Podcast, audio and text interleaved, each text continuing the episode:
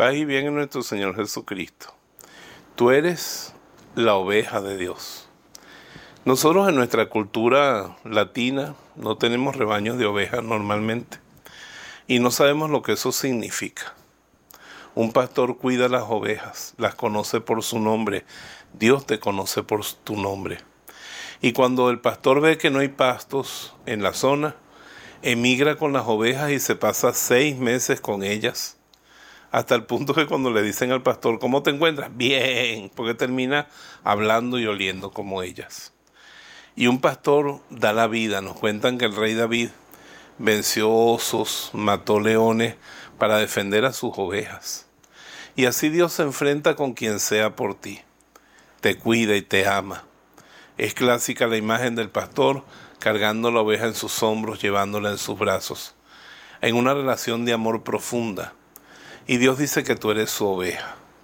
La oveja depende totalmente del pastor. Una oveja sin pastor es una oveja muerta.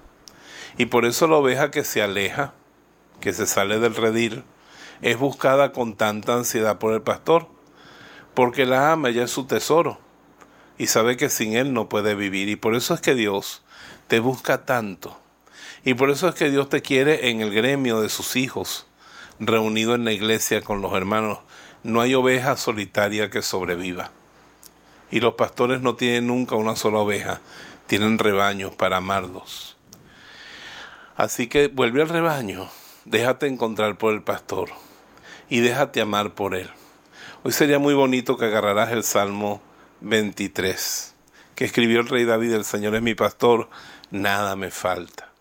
David era pastor y sabía el amor que tiene un pastor por la oveja y él que era oveja de Dios sentía el amor que el Padre tenía por él. Me unges la cabeza con perfume. Uno dice, ¿por qué? Porque los pastores le echan un perfume a las ovejas en el hocico para que no se le metan bacterias ni parásitos y para protegerlas. Dios te protege. Mi copa de bálsamo rebosa, la copa de protección de Dios rebosa.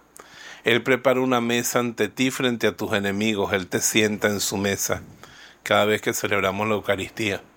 Él te conduce por cañadas y oscuras y de muerte, pero lleva consigo su vara y su callado para protegerte y que tú no tengas miedo.